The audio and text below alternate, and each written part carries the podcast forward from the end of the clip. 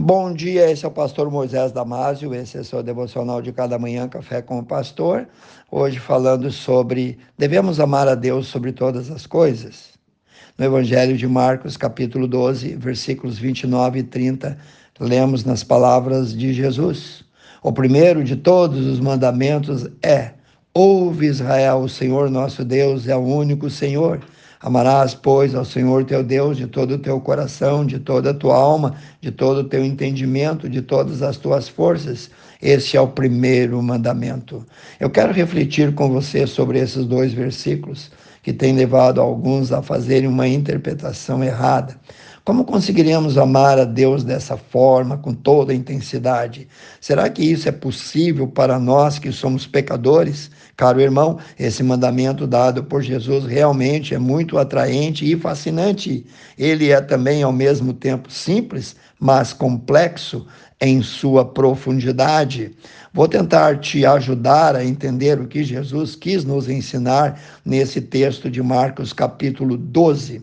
Primeiro de tudo, devemos entender que a nossa salvação é pela graça, mas não é de graça, pois custou o mais alto preço pago de um resgate em toda a história da humanidade, ao ponto de Deus, na figura de Jesus, se esvaziar de si mesmo e ser separado totalmente pelo Pai na cruz. Confira lá, Filipenses capítulo 2, versículos de 7 a 11. Olhando para isso, vamos entender por que não foi achado palavra alguma na língua portuguesa para expressar, definir ou descrever o amor do Pai por nós.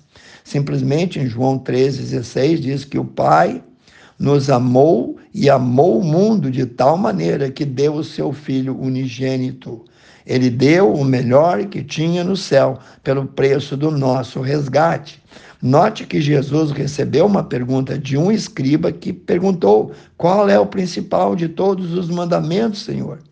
A resposta de Jesus dada ao escriba é uma citação do texto original de Deuteronômio, capítulo 6, versículo 4 e 5, transcrita aqui por Marcos.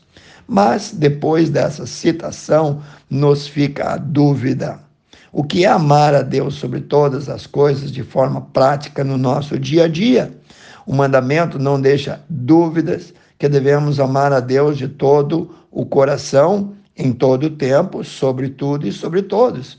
Deus não quer nem aceita dividir a glória que pertence a Ele com ninguém mais.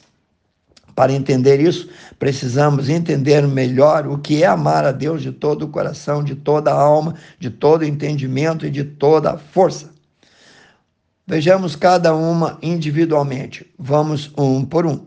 Ponto A. De todo o coração significa que todos os nossos sentimentos, desejos devem estar convertidos a Ele, portanto, Ele deve ter toda a preferência, toda proeminência, toda primazia. Nossos sentimentos e desejos devem estar e andar em direção de Deus, de amá-lo, de servi-lo, de buscá-lo, e não na direção daquilo que julgamos de mais interesse nosso ou mais importante para cada um.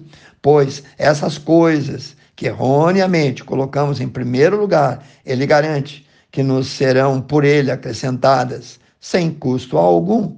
Ponto B, de toda a alma. A palavra alma na Bíblia geralmente é utilizada para designar nossa identidade, nosso ser e quem somos. A Bíblia nos compara com o barro, exatamente por isso.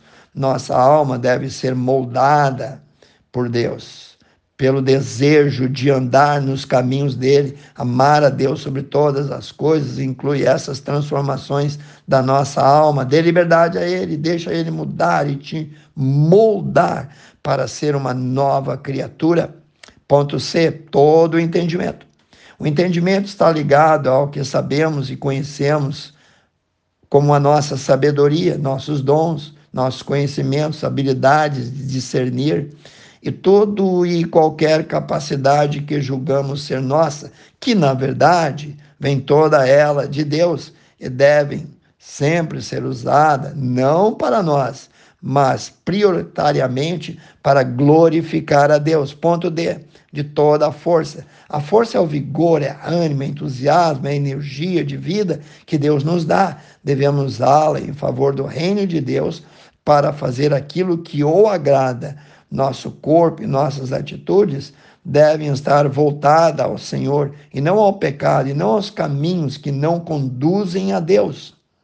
Um outro texto que nos ajuda a entender o que é amar a Deus sobre todas as coisas é Mateus 6, 33. Buscai, pois, em primeiro lugar o seu reino, a sua justiça, e todas essas outras coisas vos serão acrescentadas. Lembre-se, nosso tempo, nosso talento, nossos sonhos, nosso presente, nosso futuro, nossa família, nossa juventude, nossa saúde, tudo mas tudo mesmo deve ser consagrado a Ele, porque por Ele, para Ele, devemos dar toda a glória, toda a honra e todo o louvor.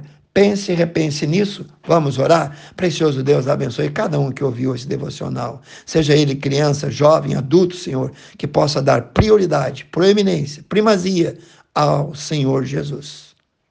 Abençoa, peço em nome de Jesus. Amém. Que Deus te abençoe, passe adiante esse devocional aos seus amigos e grupos e eu te vejo no próximo Café com o Pastor.